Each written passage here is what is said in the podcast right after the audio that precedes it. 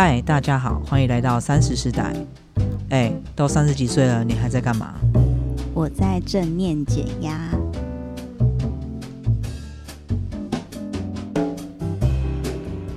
嗨，大家好，今天我们邀邀请到了妮妮。Hello，大家好，我又来了。对，然后因为呢，其实越到年底呢，大家的生活压力也越大，然后加上这次疫情，所以其实，在疫情中，我们也知道有很多人的工作也因此没了，或者是说有些可能比较辛苦一点，可能有被裁员，或者是整间公司都没了。那也有可能是你们的，假如说实体活动的公司啊，像我们公司也是做活动的，那或者是说百货业啊，可能到十月之后才开始有开放。那所以在这段时间，大家为了快过年了嘛，所以大家都很心情会比较紧张一点，因为前几个月都比较没有进账。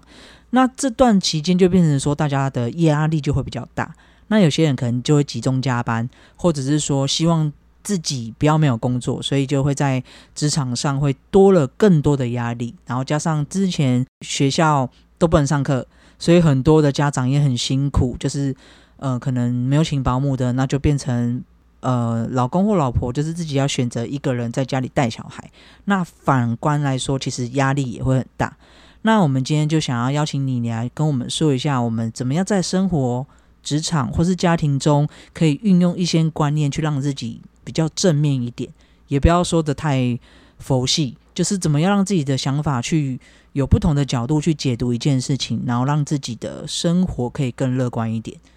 那请问一下，你你现在在上的这个课的名称是叫做？呃，我现在在之前是在上的课叫做正念减压课，然后我呃在上完这个课之后，大概呃我大概有一年的时间，就是呃陆陆续续啦，就是一直有在培训，然后在上呃正念幸福课的引导师。这个正面所谓的正面幸福课，他是有什么证照，还是说他的理论是来自于哪边？你可以大概跟我们介绍一下吗？正念减压，一开应该说这个课程一开始叫做正念减压课，然后它是从美国这边发展出来的，然后它是由呃卡巴金博士，然后他就是一开始是对一些呃可能长期病痛的一些呃病人啊，或者是长期有压力的人，然后他来做这一堂课，来帮助呃这个课大概会有八堂，然后帮助你慢慢的去。了解，然后还有觉察自己，然后去帮助你可以去面对你生活中面的压力，这样子。嗯、所以这一堂课它算是心理学上面的用法吗？还是呃，我不能说它是心理学上面的用法，但它这个东西，这个课程其实是比较像是说它是一个辅助性的疗程，它并开始在做这堂课的时候，它其实是有点就是帮助你去减少你的痛苦，呃，不是痛苦啊，就是你的感受上面帮你做减缓。但是它并不是一个呃完全的治疗课，你还是必须要去，就是还是需要去医院，然后你做诊疗，就是化疗啊那些是肯定还是要固定，还是一定要去的。只是在这化疗的过程中，你一起来上这个正念减压课的话，然后它其实是对你的呃身心灵的病痛其实是有帮助的。哦，它有点类似可能心灵上的治疗。所以这一套课程它主要是从美国那边引进来的。对，先讲一下这个课程内容。你刚刚说到有八堂课嘛？对它大概是在讲哪些东西？呃，其实它我简单的、前后大概讲，所以一开始的时候其实是帮助你做觉察，就是其实是我们一般人呃很难觉察到很多事情，就是我们会觉得说，对啊，我们就活着啊，但是其实你活着的当下，其实你有很多东西你都是不知道，你根本就没有觉察到。正念课啊，你看那个“念”那个字，就是上面一个金，然后下面一个心，其实它就是很很很明白的告诉你说这个东西是什么，就是现在你的心是在什么样的状态，然后它让你去觉察它，然后它其实就是正念呢，就是可以说是一种让你有一个可以专注的一个方式，然后用这种专注的方式，然后去做觉察，然后然后可以去探索自己的这个。精神的那个状态，然后可以观察你自我、自我里面内心的东西。它其实就是一开始就是在告诉你说，其实你在生命中，呃，可能你连呼吸你都没有觉察到。其实呼吸是正念，呃，很多课程里面很重要的一个一个辅助性的东西啦。那你呃为什么会用呼吸？是因为例如你可以想说，其实我们从我们出生的那一刻开始，我们一定都在呼吸，要不然我们不可能到现在这一刻。但是你从来都没有好好的觉察你的呼吸，因为其实呼吸其实是会带出很多你的情绪的，就是。其实你在紧张，或者是你在呃舒服的时候，你其实呃呼吸都会都会有身体反应，它都会出现，但是你都没有察觉，你可能你的心都在其他地方。所以其实呼吸一个是一个很简单，听起来很简单的东西。你会想说，你会想说，我怎么我难道不会呼吸吗？就是，但是你真的就没有好好的去觉察它。然后我们就是利用这个觉察。呼吸的方式，然后让让你先去调整好你的身心灵的状态，然后我们再慢慢的带入性，像说到身体的觉察。其实身体常常告诉你很多警讯，但是你其实你都没有觉察到。其实你身体很早就告诉你，你身体就是是一个不舒服的状态，但是你你都没有接受到他给你的讯息。可能你你发现到痛的时候，都可能是一个病症的晚期了。所以，呃，这个东西其实是在帮助你说，哎，你可以去觉察一下，是不是你的身体其实有什么感受，其实跟平常没有感，就是其实平常没感受到的，然后让你好好去感受你的身体。然后，这是前面的这个觉察的这个部分，然后后面呢，再慢慢带出，就是可能就是让你去发掘你生命中可能其他呃，哦，你。在面对压力的时候，你的身体反应是怎么样？然后你的心理反应是什么样？就是慢慢让你去从前面自我觉察开始，然后慢慢带到，例如说你的你生活中的每一个反应是什么？然后最后呢，我们才带到说如何去面对压力。这大概是这个这八堂课的过程，但它每一堂课都有不一样的。呃，小内容啦，就是它可能会有前面我说的呃，身体觉扫描啊，身体扫描是最基本的，就是让你去察觉你身体的每一个部分。然后呢，可能就是后面可能会慢慢的带到伸展啊，立姿伸展，做卧姿伸展，然后慢慢的去做，再做那个呃无减则觉察，就是慢慢的一步一步的都会有不同的课程这样子。你刚刚提到说那个呼吸的状态，嗯，其实很多，假如说学武术的，嗯，或者是我们运动员，其实跑步，嗯，在一开始都会说呼吸非常重要，因为它是调整你步伐的时候的一个节奏。对，假如说你今天非常累的时候，老师就会说调整呼吸，嗯，他不会叫你慢下来，他会说慢慢的慢下来，跟跟着你的呼吸走。所以其实这个呼吸的动作，可能跟你的生理状态。跟因为你的生理状态好坏，就会去影响到你的心理状态，所以它变成就是很多事情，包括你说的自我觉察这件事情。嗯，假如说你情绪，我刚刚就想到说，如果情绪不好的时候，我就会深呼吸，就 其实有点叹气。哎，没错，那时候也是呼吸的状态。然后很开心的时候，你也会讲话非常的快，好像快气喘了，因为那也是呼吸会带带动你的。心里面的反应去带动到你的生理的状态，这样子。对，然后呼吸是一个很很容易去发掘和调整的，就是其实我们可以控制的话，其实就是呼吸来说，它是最好去做控制的。然后呢，因为我手上现在有正念幸福课的几个课纲。然后我想说，可以问一下，因为课程内容写的蛮多的，嗯，例如像他有一个就是说，允许所有的发生，拥抱这一刻在，然后还有探探索一切可能，接纳自己。像这个，我觉得认识自己这件事情，好像是现在大家都会比较去推崇的一个观念，包括。假如说人人类学，其实他也是在介绍说，你怎么样认识自己，认识自己在什么时候会遇到状态，会情绪上会比较有波动。嗯那如果你知道这件事情的话，你反而就会阻止自己在那个时候去生气，或者是去不开心。嗯，那像这一堂课程，你们大概会上的内容会是什么？呃，其实上的内容是让你去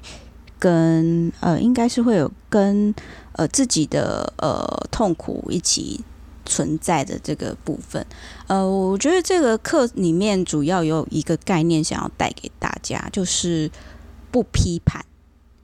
就是其实我们活我们在生活中有很多时候，我们对很多事情其实是批判性的，就是不管是说是批判对方或批判什么，其实我们很多都在批判自己。就是呃，其实，在上课的过程中，你会看到，就是有很多人就觉得说，哎，我这样做就不对，哎，老师你告诉我应该怎么做，然后或者是再怎么样的时候，你就会觉得说，哎，我不能这么做，我我应该要听老师的。其实我们在生活中很多概念都在批判自己，我们都一定就会觉得说什么东西是对的，什么东西是错的，然后呃，你可能会觉得这批判。呃，好像很小的事情，就是哎，你觉得就应该要听别人怎么讲啊，或什么事，或者是他没有听我讲，就是他怎么怎么样，就是你在很多概念里面全部都是用批判组成的。那我们这个课里面有一个很重要要带给大家的一个概念，就是不批判，尤其是不批判自己这件事情，就是呃，会觉得有时候你就觉得说啊，我这件事情真的不应该怎么样啊，或。或或怎么样啊啊，这个应该就是应该听老师的，或就是嗯，就是在你在生活过程中，你其实很多隐藏性的字句，其实它在背后的意义里面都是在批判自己。所以，我们在这个课里面，就是想要告诉你说，你不许，你应该要去接受这些他这些你所感受到的东西，而且你必须要呃。最好要做到不批判。我做一个很简单的一个呃小例子好了，就是呃我们这堂课，像我，因为我接下来要带带这个课程嘛，然后呃我们的职称比较呃不一样，叫做引导师。那很多人都问说，为什么叫引导师啊？不是老师或者什么其他什么什么师？为什么叫引导师？就是呃。其实是因为，就是说，我们其实并不是来带给大家一个正确的知识或正确的概念，而是要引导大家在这些东西、这些课程中，你去体察。所以，我们的呃概念就是，我们不是一个知识性的传递，而是是带你一起体验。我们是跟你在一起。所以，我们不是一个老师告诉你一个知识的这个角色，而是一个引导师陪伴你一起走过你现在所体验到的所有东西。但是，呃，这为什么会叫引导师这个名词？其实也是有它意涵的。其实，我们例如说，像尤其像在东方人，东方人都会觉得说，老师是一个权威型的东西，老师说什么，所以你就应该怎么怎么样做，就是它是一个，就是。我就是接收知识，我就单方面接收知识，这个东西就是对的。然后，所以常常在这样子的生活环境或概念下，造成了一个我们喜欢去做批判的这件事情。就是我们，因为我们只能接受权威、权威的知识，因为老师告诉我的东西就是一个权威的知识，所以我去接受它。老师告诉我不能做这件事情。那这件事情就是错的，然后我在我内心里面做了很多的批判，或很多的哦，觉得这样不 OK，不能接受，所以在所以我们会称为自己是引导师，因为我不想要让你去做。我们里面的最重要概念就是告诉你不批判，所以我们没有是比你高等，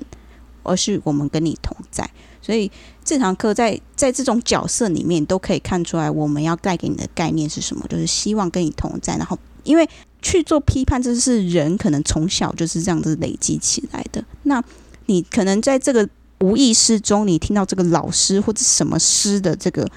概念，你就会觉得说：“哦，他说的就是一定对。”就我们想要尽量减少会给你这样子概念的这种想法。呃，我觉得像你刚刚说这个权威式的教学，可能在台湾以前的年代，跟也许对岸其实都蛮是存在这样的教育方式。就是我告诉你，一就是一，二就是二。可是美国那边他们不是就比较是民主的方式，就是你他会去训练每个小孩有什么想法就要讲，嗯然后在课课堂上有什么问题就要问。嗯，那这样子的话，这一种方式在他们那边也是批判自己这件事情也是用得上吗？我觉得应该是在，我只是说东方比较严重。我觉得应该是说，你不管就是像老师这样子的角色，其实是父母亲对小孩子都是有一种高压，就是引，就是也不能说高压式啊，就是权威式的这种要求去压去压制小孩，所以有时候就会变成就是很像说，哎，我就应该要听父母的啊，怎么怎么样。他们虽然会有很多课程是教同呃学生这样独立思考，但我觉得在很多情境下面，这个东西就是隐藏在你的生活每一刻，只是你没有去察觉到。好，了解。因为其实我自己比较做自己，所以这个我刚刚听了就想说还好吧，我其实都还蛮好。那如果你很做自己的话，你可以去上别的不同的课程，因为它还有其他的。像我刚刚有看到一个叫做智慧的回应，这堂课可能就是我比较需要去学习的。他就是说回应压力和情绪，我在猜测可能是在讲说。有些人，如果你面对压力或情绪的时候，你可能有些人会直接爆发，然后过于爆发的人，这个可能也是不叫不属于智慧型的回应方式。但是有另外一种人，可能就像我这种，会比较压抑性，嗯就是会把这些情绪跟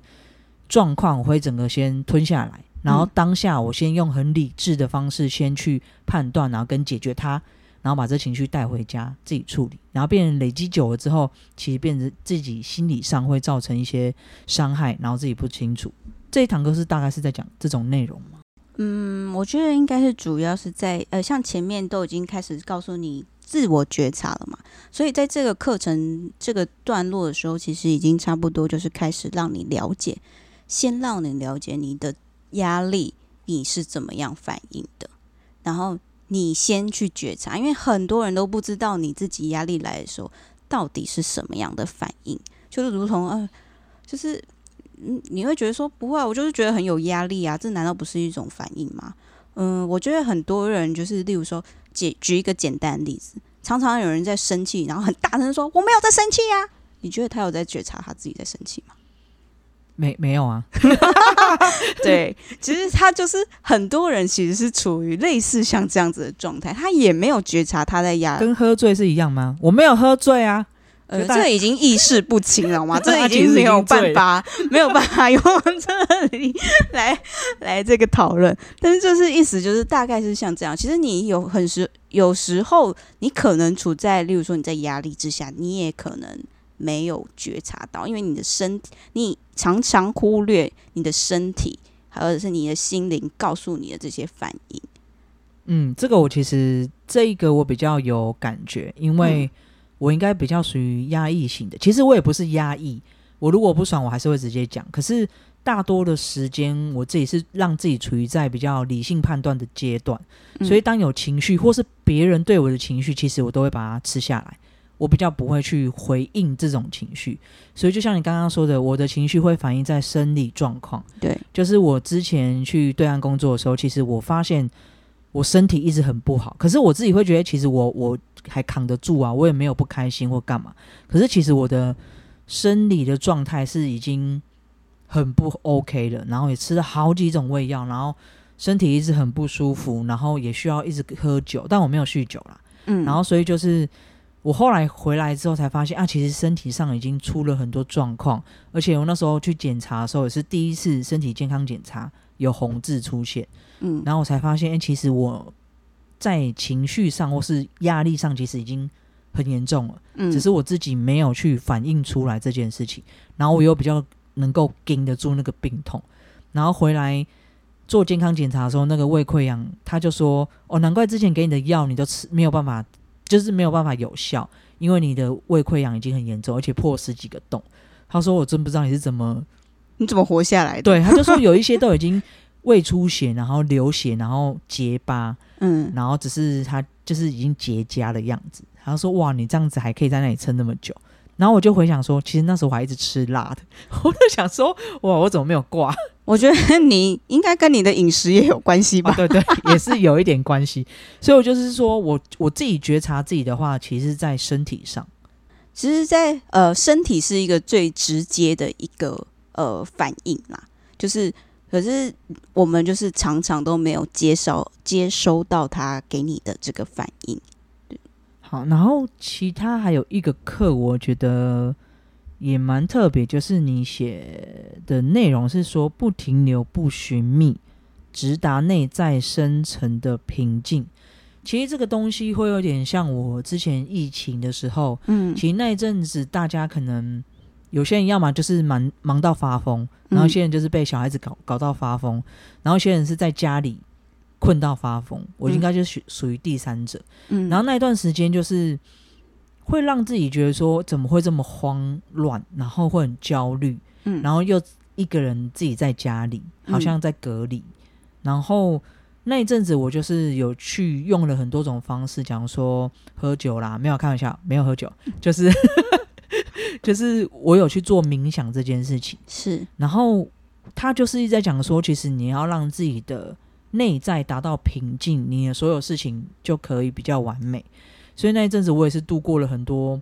看起来其实安然无恙，可是自己的内在非常的不平静。可是后来我就找到一个方式，就是换个角度去想，也就是你们其实正念就是想要教这个，去引导人家去换个角度想。然后之后我达到平静之后，就现代的状态，我就觉得哦，我知道什么叫做平静。虽然我现在超级忙，每天都搞了很多事情，嗯那时候反而比较闲，可是那时候的内在是比较波澜比较大的。嗯可是现在反而我觉得非常的状况很良好，虽然我很忙，可是心里的那个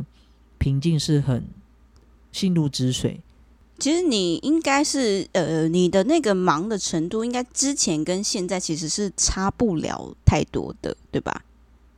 你说忙是说忙就是你外外界所遇到的事情，其实是呃前后其实不会差太多，但是你的感受上落差完全不一样。对，就是不知道在哪一个 moment，、嗯，真的我一换个角度想之后，哇，整个世界完全颠倒，就是完全跟原本自己在家里反而闲闲的，应该是每天看剧很爽，看电影，嗯。但是我却没有达到更平静，就是那个嗯。状态，我就觉得，哎、其实当你的心念一转之后，跟你实际上是不是很多事情，或是体力上有没有很忙，嗯，体力有没有消耗很多，我觉得那是不一样的。对，其实他呃，我觉得你刚刚讲到一个点，就是其实呃，我觉得他其实里面有一个观念啊，就是你可能有些病，就是例如说他之前这个卡巴金博士他在带很多就是长期病痛的呃呃这些病人，但我觉得他在其实这他们在带的时候，他的痛苦其实是没有减少的、那为什么他会在这个做这个东西之后，他的痛苦反而感受上是可以减缓的？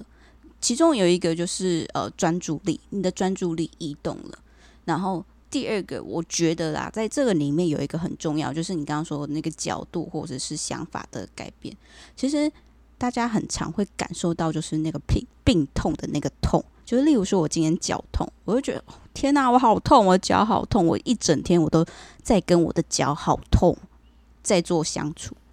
但是其实你全身上下只有脚是不好的，你其他身体都是好的、你都没有发觉你的身体是是完，其实其他地方运作都很好，你都没有去感受它，但你一直感受到我脚好痛。其实它其实在帮助你换了一个角度想，其实你身体上面明明有这么多好的一个地方，但你就只注意到你的身体有一个东西很痛。那我用一个比较生活学的观念来套路在这个理论上，就好像有些人失恋了，嗯，他只会一直想着说，我的男朋友不爱我了，我的女朋友抛弃我了，我的老公离我而去等等，他就是一直困在那个所谓的我被不需要了，我被抛弃的念头下。可是很多人就会说，你其实换个角度想，你其实拥有的更多。也许你留下的那个孩子跟着你是更幸福的，你没有那个不好的老公会更好，或者是说这男朋友抛弃你，其实更好啊，我就有更多的时间学习到了这一刻，然后去找到下一个适合我的人，是不是有点类似这个？我觉得有点类似。其实这个你，我觉得这理论听起来就是很简单，就是嗯啊，不过就是就是这样换。但是过不去的人，看不到的人，就是永远看不到，而且他会困在那个泥沼中很久很久。对，但是一定要等你真的走出来，或是你经历过那一段经验之后，你就可以说，其实我很明白那个转换的感觉。像那时候疫情当下，跟现在转换，我真的是非常的。跟那时候烦恼的事情一样是持续在的，可是现在的状态就会跟当时状态完全不同。这个是一个概念，然后还有一个是自己亲身去体验。正念在正念课程里面很重要，就是你亲身去体验。因为像我们刚刚说的，这些都是呃很理论的东西，但如果你没有亲身去体验，然后亲身去经历的时候，其实那个东西对你来说是一点用处都没有的。所以，我们课程就是在告诉你，让你去经历、亲身去去体验过这些东西。然后，呃，就像你刚刚用的那个例子好了，就是他没有，他没，你告诉他说：“哦，这个男的很烂，或者是你离开他会更好。”我告诉你，他听不进去。他如果没有自己在他的内心里面完全的去走过一遍的时候，他是他是不会转换的。就算你说理论再好，都。呃，可能没有帮助这样子，而且反而会让这个痛一直跟着你到长大。所以很多人都会说，哦，你可能在某一段时间受过了伤，可能长大之后，如果没有把那个痛或那个伤口去呃让它治疗好的话，其实就会一直带着你。你可能会以为已经忘记，其实我不是属于真正那么正面思考或是多乐观的人，而是说我在。低潮的时候，我会让自己真的就是陷入那个泥沼，因为我觉得如果你一直忍的话是没有用的，置之死地而后生。我很喜欢用这句话，因为我每一次在痛的时候，我一定会让自己痛到最底。因为当你痛完之后，你醒来就觉得，哎，其实好像也没什么。对，所以我觉得这，我觉得要你在痛的时候，如果是我的朋友，我一定会让他去痛，就是你就把它痛完。就像你们说的，你一定要去经历过那一整段的。回圈 之后，你才会找到那个出口。如果你不去绕那个回圈，你反而就一直卡在那个原地方，其实不一定是更好。就是让你去真的，就是你的内心，就是去走一遍。要不然的话，像你刚刚说的那个例子，就比较像是哦，如果呃，可能我我就是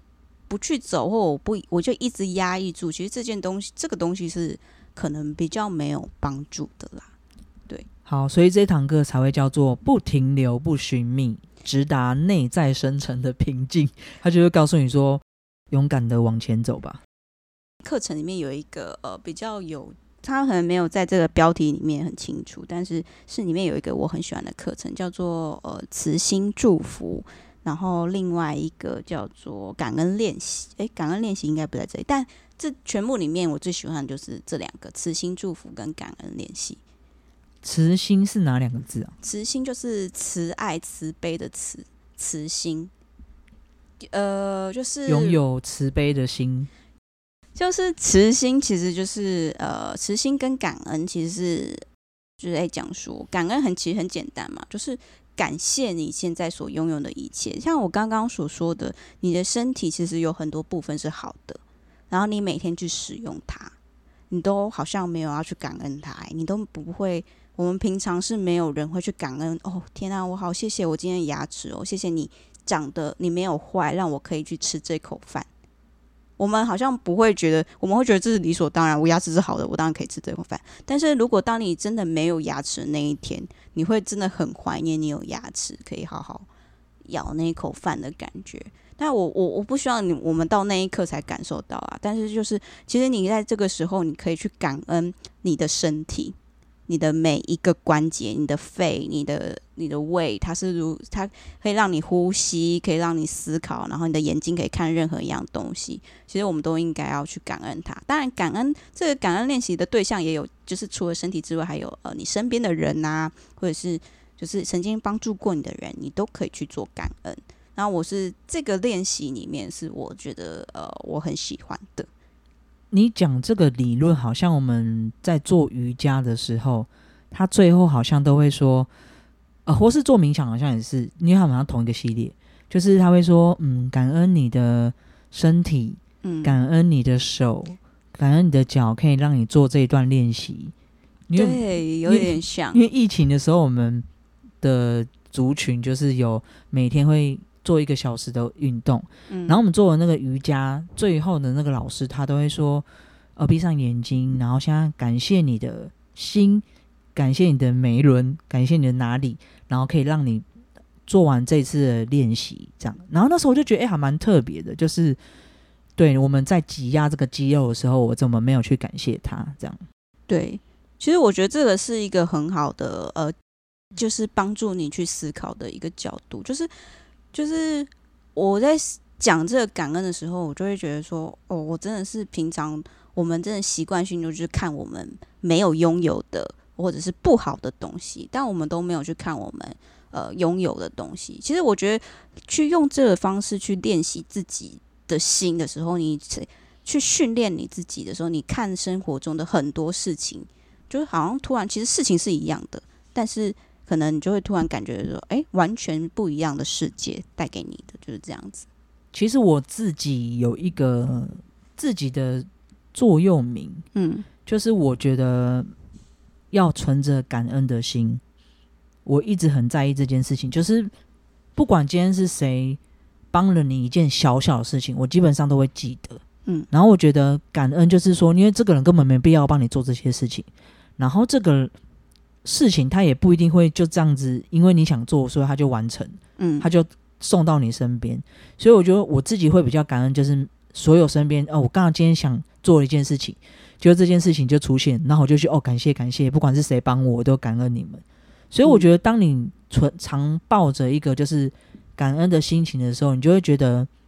不会把每一件事情都当做理所当然。对，当你把每一件事情都当做理所当然的时候，你就会有抱怨。嗯，你就会觉得啊，妈妈本来就应该帮我做这件事情。今天她没帮你做的时候，你就会觉得，哎、你怎么没帮我做？可是如果你她帮你做的时候，你都觉得她是多的，都是谢谢你来帮我做这件事情。当她今天没有做的时候，你也不会觉得，哎、你怎么没来帮我做？反而只是她在多帮你做的时候，你会感谢她。我自己是这样子的想法啦。嗯，就就是大概类似啊，但是就是呃，我觉得整个幸福感的程度，我觉得会完全的会改变。然后现在还有一个课程，我觉得还蛮特别，就是生死大事当下即是。这个要怎么体验呢、其实这有很多体验方式啊，但是这个课程我可以跟你跟大家讲大概，就是的确在我们的生命中，我们不能否认，就是我们会死亡，应该没有人会觉得自己不会死吧？但好像大家都不会觉得今天是我的死期。但我我们这个课程没有要讲这么严肃的东西啦，但是就是想要用这个呃去思考死亡的这件事情，然后让你去看到说，其实很多事情，我们其实有很多是要必须就是要赶赶紧去做的。哦，他主要是在讲活在当下的概念。对，其实是有点像活在当下，但这不是要真的说跟你说哦，死亡有多可怕或什么怎么样。呃，其实他其实是想要带出来，就是去说，我们其实应该好好把握我们的每一刻。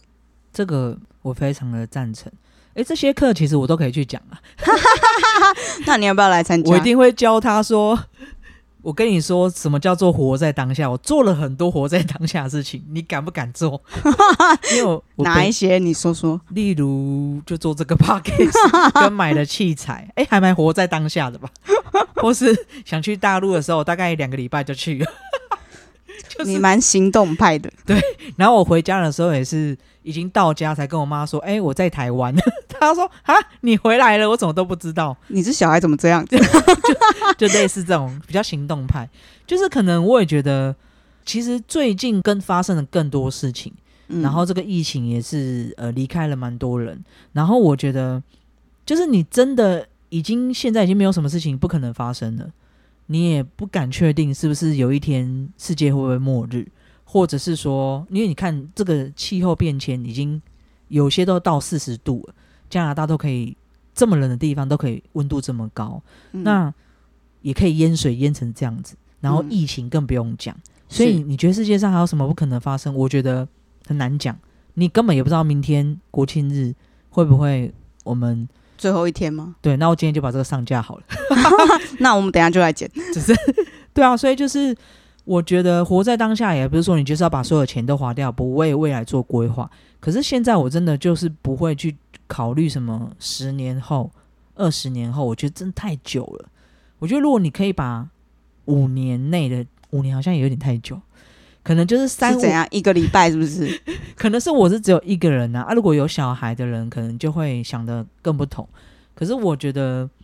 你真的不知道三年、五年后世界会怎么变，所以如果现在你有想做的事情，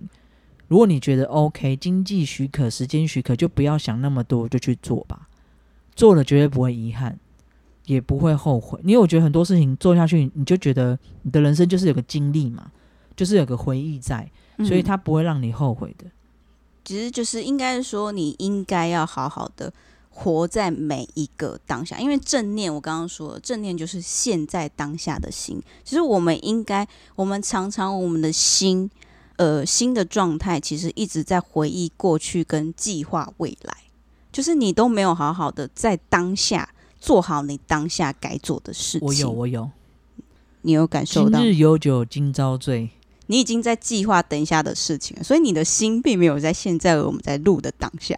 现当下有啊，就是讲完了，我不能一心三用吗？不行，你的心只能好好，也不能说一心三用，但是你的心，我们想要强调就是说，你的心应该好好的去感受你现在的每一秒、每一刹那的东西，而不是永远我们都在计划说，哎，我等一下要吃什么。我们在在想未来的事情，就是啊，刚刚那件事情他怎么这样子做，什么什么之类，我们其实都在心都在忙这些东西，你都没有好好照顾好你当下你的身体的反反应，或是你每一个很重要的感受，你都没有。我们的心都是跳来跳去的，对不对？而且都是跳在别的时刻、别的时段，然后在现在 right now 你都没有去体验。哦，原来是在讲这个啊，那我真的没有做到，因为我超级喜欢一心多用，就是我同时可以做很多事情，我连听剪音档的时候都可以听这个音档，然后听 podcast。我有时候觉得我好像神经病，不是，是你可以做很多事情，但是你没你你呃，我们在练习这个时候，其实有时候你会最有可能会感受到你的觉知被放大。就是我可能呃我在做这件事情，但是可能现在有声音、有风，或者是有灯光这些东西，它在感知进来的时候，我的感知是扩大的，我可以感知到很多，就是例如说呃。我可以感受到这个声音从远方到细，然后是你，你其实是扩大感知的，而不是真的是说哦，我只能做做一件事情，而是你很专注的在这一分这一秒，我把我身边的东西都察觉感知到。哦，那我还是有做到的吗，嗯，你应该算有吧？而且我还做到两份。换个角度想，其实我是对的。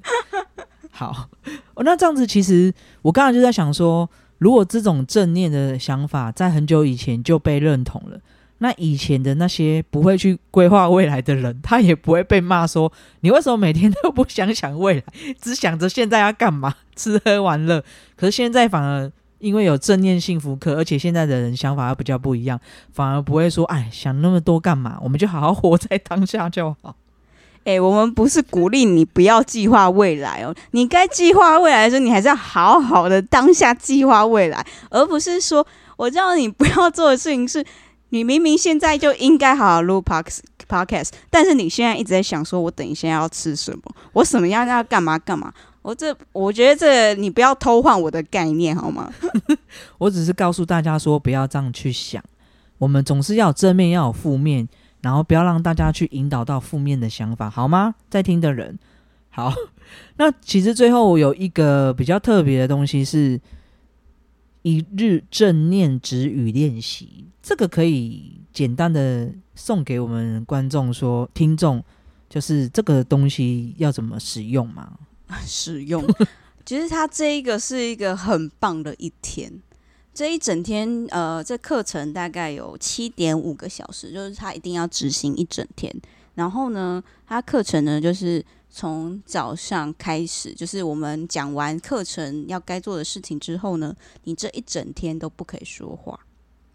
我觉得这个对很多人是一个挑战哦，因为我发现，我后来发现，原来大家都需要靠说话来舒压，或者是做其他的事情，就是他他很依赖在说话这件事情上。但我们一整天就是让你练习不说话，然后呢，好好的跟着我们的课程引导，就是我们一整天有很多课，就是可能呃简单就是伸展啊，然后静坐呼呼吸啊，然后还有。正念行走，然后中间中餐的时候是最，也不能说最精彩啦，但就是叫你要正念饮食。正念饮食就是很专注的在感受每一口饭。因为我刚刚在前面的课可能没有跟你听到，我们在前面第一堂还是第二堂课的时候，会有一个非常精彩的课，叫做葡萄干练习。葡萄干练习就是它其实就是说。让你在拿你生命中很长，因为可能对国外的人来说，葡萄干是一个蛮普通的东西，你这辈子一定吃过。然后你就是用一个吃过的东西，然后好好的重新去感受它。呃，正念有一个很重要概念，就是很像初心初见的这种概念。你遇到的每一件事情，在当下的那一刻，一定是全新的。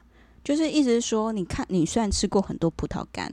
但你现在吃的这一颗葡萄干，一定是你今天第一次吃到它。呃，因为我们可能很常都觉得说啊，这件事情不就这样子吗？我都做过好多遍了，什么什么之类的。如果你是用这样子的心态去面对你的生活的时候，你其实会错过很多细微的细节，或者什么，或者是很多的感受。因为我们就练用那个葡萄干，让你去。觉察它，你会发现原来你以前觉得的葡萄干是什么样。在你去好好的用眼、耳、鼻、舌的这些五，就是五官，然后去重新去体验这个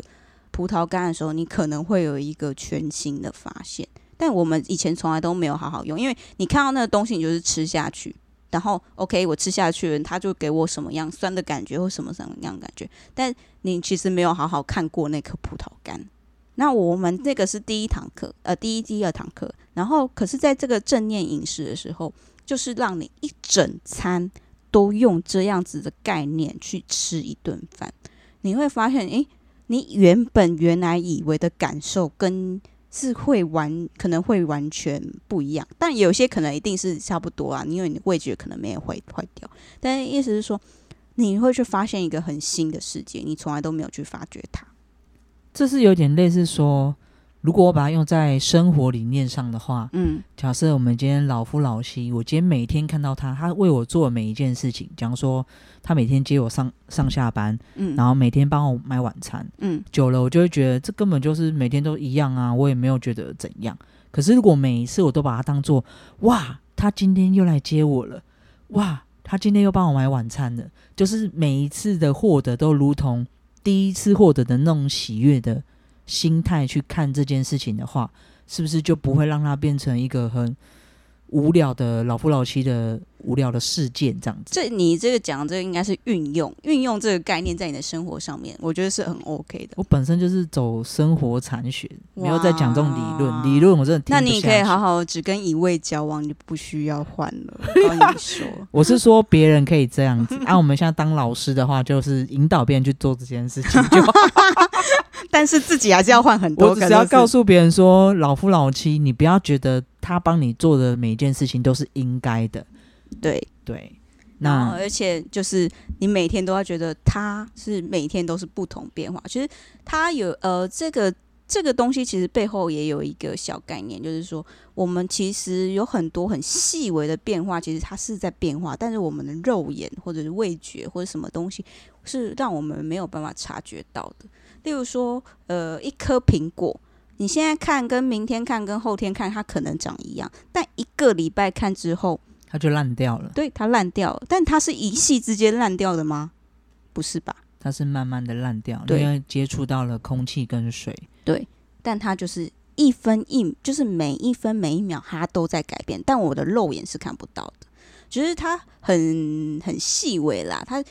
就就是其实它每一分每一秒，他都在用不一样的面貌在跟你见面，但是你不觉得，因为你觉得他就是跟昨天长一样。其实他其实有点要带出这样子的概念给你，就是其实我们的人或每一样东西，他其实你会觉得说啊，他就跟他脾昨天一样，脾气都一样坏这样子。但是其实他可能进步了一点点哦，他昨天生气十分钟，今天生气只有五呃九九点九分钟五十秒。正念领导师数学比较不好一点，没有，就是意思就是说，他其实有在进步跟改变，但你一直都用你过去的那一个他来认定他现在是长这个样子。嗯，这个其实可以运用在蛮多地方上面的。嗯，对，但是就是真的要愿意去运用。我觉得这个正念有一个很重要的事情，就是你一定要去练习跟运用，就是。我觉得可以用一个概念，就是例如说，你去健身房，你一定要每一天去，你的肌肉才会每天练习，肌肉才会长出来吧？不可能说哦，我今天去一下，我的肌肉就长出来了。所以正念练习也是一样，它就是必须要每天去练习，它才会慢慢长出来。如果你说你要靠这八周的课去上这八呃呃九堂呃九堂课吧。我就说，引导师的数学比较差。没有，因为这有点复杂的算法，因为我们算的那个方式有点麻烦。但是意思就是说，你不要以为你去上了这些课之后，你就立刻马上就改变了。它其实是你这些课只是引导你去了解说，哦，有这样子的状态。但你回家是必须要每天练习的，要不然这些东西都对你来说就是不是你的生活经验，你永远都不会用上它。那像刚刚讲的那个一日正念语，那个是什么东西啊？是有什么咒语吗？还是就是说正念止语日吧？哦，不好意思，我就说我就不是理论派的，但我的中我的中文表达这么差。是，所以他是他是一整天，就是我刚刚说不讲话，早上就是从早上的课到下午的课是让你不讲话，好好的去体验的。当然最后是会开放讲话跟大家讨论的啦。然后大家都霸大爆讲，我告诉你真的，我告诉你有很多人是忍不住的。我可以，我可以，我我也可以，但是我我真的发现有些人真的很爱讲话，哎，完全停不住，哎。他那一整天，他虽然有很多新的体验，但是对他来说，可能他的体验是痛苦的。我的体验是开心的。你在说我妈吗？我不认识你妈。就是有些，就像你刚刚说，有些人就是真的要用说话来解压。对我，其实我是我是比较不会，因为我词汇比较少，然后就觉得没什么好讲的。有时候你都用心灵感受。其实有时候要讲很多话，就觉得哦，算，就是会减少很多话。可是我可以听别人讲话啦。所以我都在吸收别人的 正念。那别人如果都是负能量呢？我就会引导他换一个角度想。哦，我就把它当做他，就算每次来找我，我也不会把它当做是第一颗葡萄干。我就会想说，我想象你今天可能是别颗葡萄干，只是又是一颗不好吃的葡萄干。下一次来，哦，还是另外一次比较不好吃的葡萄干，这样。我期待有一天他来的时候是一颗嗯蛮甜的葡萄干，那我就觉得也蛮开心的。哦，这个态度不错不错。当然我是 不知道怎么叫呃正总监呢。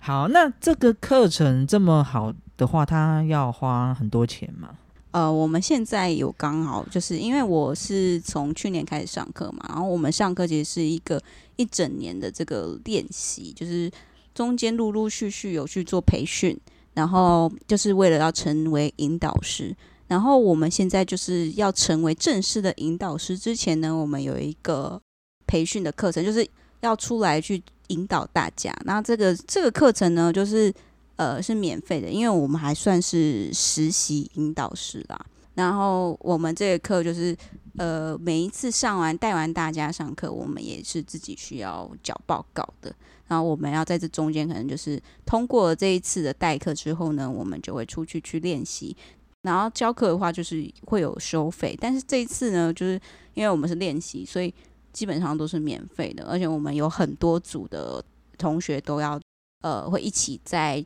呃十一月初到明年的一月初都会有课程，然后会有好多不同组，然后在不同的时间，然后可以去做代课。如果大家比较需要这个课程，或者是觉得蛮有趣的话，因为他们不是属于商业团体，他们就是也是希望说带给一些幸福给大家，所以他们自己也花了自己的时间去学习这东西，也是主要是有兴趣。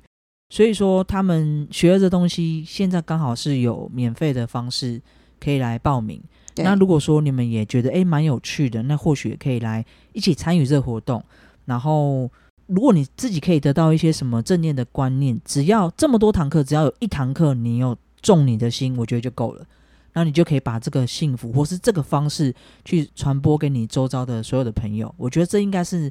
呃妮妮这边他们学习这堂课的人想要带给大家的，而不是所谓的商业利益这样。对，其实我们这些人其实都是真的很发心啦，就是。当初都不是为了什么要 赚什么钱，因为我想引导师是赚不了什么钱的啦，就是是真的想说，呃，想要去帮助别人，去减少现在，因为现在很多社会的压力啊，工作压力啊，这些等等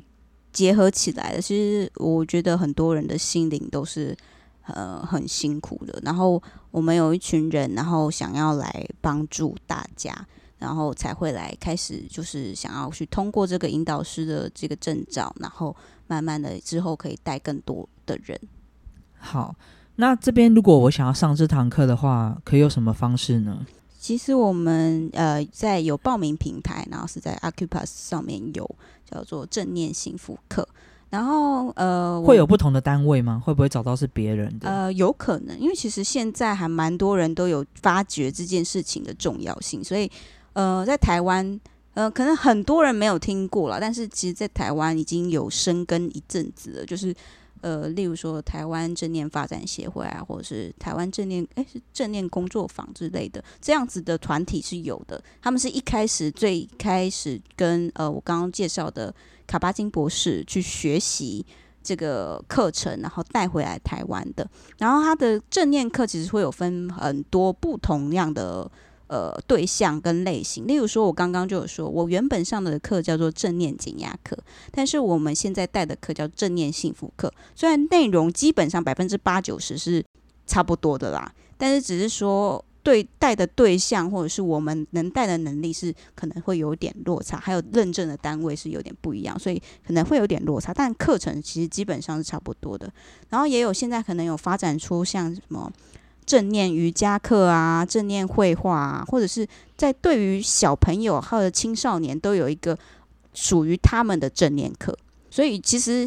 慢慢的这个正念的课程已经慢慢的在台湾有越来越多人去发现它，然后而且重视它，会想要来这样子参与这样的课程。这样卡巴辛博士他就是麻省理工学院的这个博士，他一开始就是。他一开始在麻州大学这边的呃医学中心，然后他先开了这种正念减减压的课程，然后开设减压门诊。开设完减压门诊之后，才开始有设立正念减压的这个呃课程，然后慢慢的去导入在很多医疗单位都有是会用这个课来做陪伴病人的这个方式。它是现在已经已经发展出来了，就很多人都有经过这个认证。现在就连可能像大陆啊，都是很多人在做这件事情。只是一开始是在呃麻州大学啊，然后还有呃现在还有布朗大学正念中心，主要是这两个地方在做呃这个课程的主要推广，正念减压课程推广。我要先说明，这是这个不是所谓的直销课程，就是要让告诉你怎么去理财或是怎么赚钱。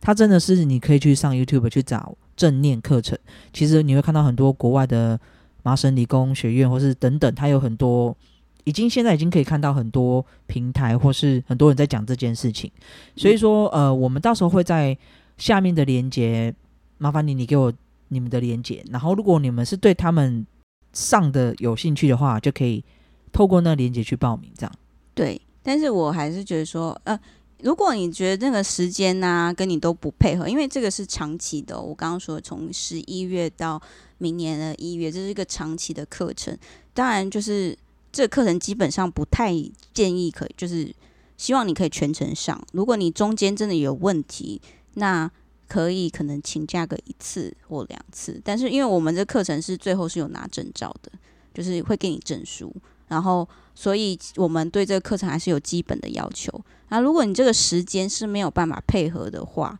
其实真的在台湾有很多的类似的课程。我我不是说我只推销我自己的课啦，我是希望你真的有有有需求，这些东西真的很多，然后你可以好好的去上这些课。好，就算是推广一个正念的理念给大家，然后大家可以去找寻。就算如果假设你没有固定的时间，或是你有经济的压力，那你就去上 YouTube。它其实也有蛮多课，或是很多人在讲这一件事情。其实那个 Netflix 好像也有正面哦，对的，正念的那个，对，还有一个正念的那个影片嘛。然后他好像后面还出了一个关于睡眠的，那个也是可以去帮助你的。但是我会说，呃，我们的课程就是一起一群人一起来上这堂课，跟你去看影片，就是 YouTube 上面看影片，其实效果会。有落差的，其实你在跟听朋，就是同学在分享的时候，你会发现，哎，其实你会收获很多，因为你可能在课程当下你可能没什么感觉，但当同学在讲的时候，你反而会想到，哎，对我刚刚也有，为什么我没有发现？其实这是一个帮助你的一个方式，所以我会觉得团体课程我是蛮推荐的啊。当然，如果你真的没时间去看这些影片，当然也是可以，一定会有收获。那我非常期待大家可以来询问，或者是透过那个链接直接去报名都 OK。那今天非常谢谢你，你来带给我们这么正念的一个活动。在三十四代的时候，如果你可以提早运用这些想法跟能力，我相信你未来过得更多的时间是快乐而且幸福。好，那今天就谢谢妮妮。好，谢谢大家，拜拜。